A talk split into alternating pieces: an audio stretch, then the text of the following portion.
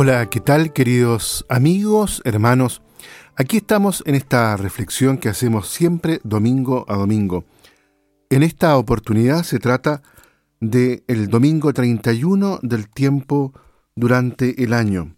Hoy vamos a reflexionar el Evangelio de Mateo, ahí en el capítulo 23, los primeros 12 versículos. Podríamos colocar como un título a este Evangelio, y sería no busquen ser reconocidos. Miremos y profundicemos este texto. Dirigiéndose al pueblo y a los discípulos, Jesús condena tres deformaciones de los escribas y fariseos. Ellos enseñan en la cátedra a Moisés y exponen una enseñanza válida en cuanto que transmiten la enseñanza genuina a Moisés.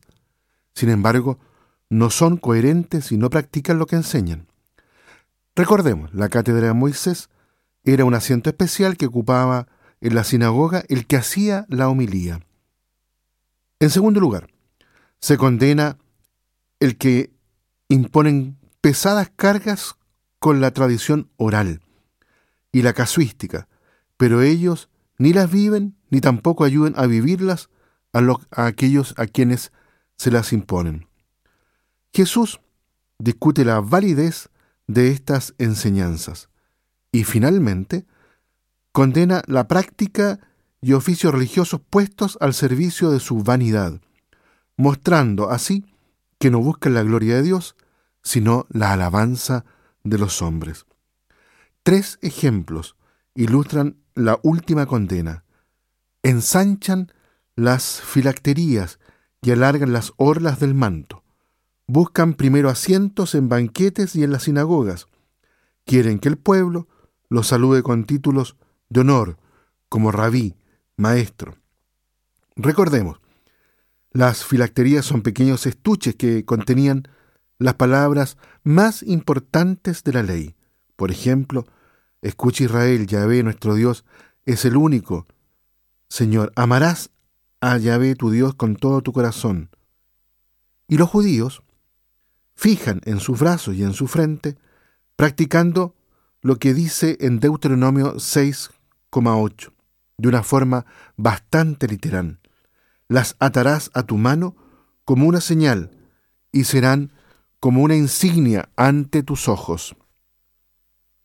Las orlas que alargan son una especie como de bolas cosidas a las puntas del manto.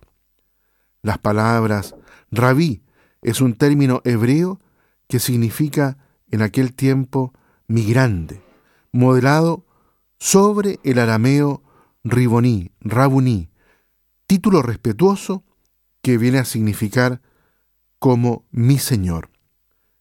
Más tarde, después del año 70, se convirtió en el título habitual de los doctores judíos, tal como aparece aquí en el texto. Cuando Mateo escribe, Después del año 70, los doctores judíos pretendían ser los únicos maestros auténticos del judaísmo, pues reclamaban para sí la exclusiva del título rabí y daban lugar a la configuración de la religión judía, que ha llegado hasta nuestros días con el nombre de judaísmo rabínico. Mateo entra en conflicto y en tensión con esta pretensión. Después, Jesús se dirige a los discípulos, llamándolos al servicio fraternal y invitándolos a que eviten hacerse llamar maestros, instructores o padres, en cuanto que es expresión de una conciencia más bien de sentirse superior. En la comunidad cristiana todos son hermanos, es decir, todos somos iguales, pues solo hay un maestro o instructor que es Cristo, y un solo Padre, que es Dios. Los cargos, por lo tanto, son para servir, por lo que hay que evitar ponerlos al servicio de la propia vanidad. Esto supone una inversión de valores de acuerdo con la ley que regula la dinámica del reino. El que viva centrado en la búsqueda de su gloria, fracasará existencialmente, pues la gloria la da Dios, a los que viven centrados en su propia pequeñez, en su propia humildad, es decir, en el servicio a los demás. Cuando Jesús dice que no hay que llamar a nadie padre, no se está refiriendo a los papás en el sentido biológico, pues Jesús, como lo sabemos, defiende el cuarto mandamiento, sino que se refiere más bien a los responsables de la comunidad. En cuanto al título doctor, instructor, posiblemente se refiere al jefe religioso en aquel tiempo de la comunidad de Qumran, el llamado director justo, llamado también maestro de justicia.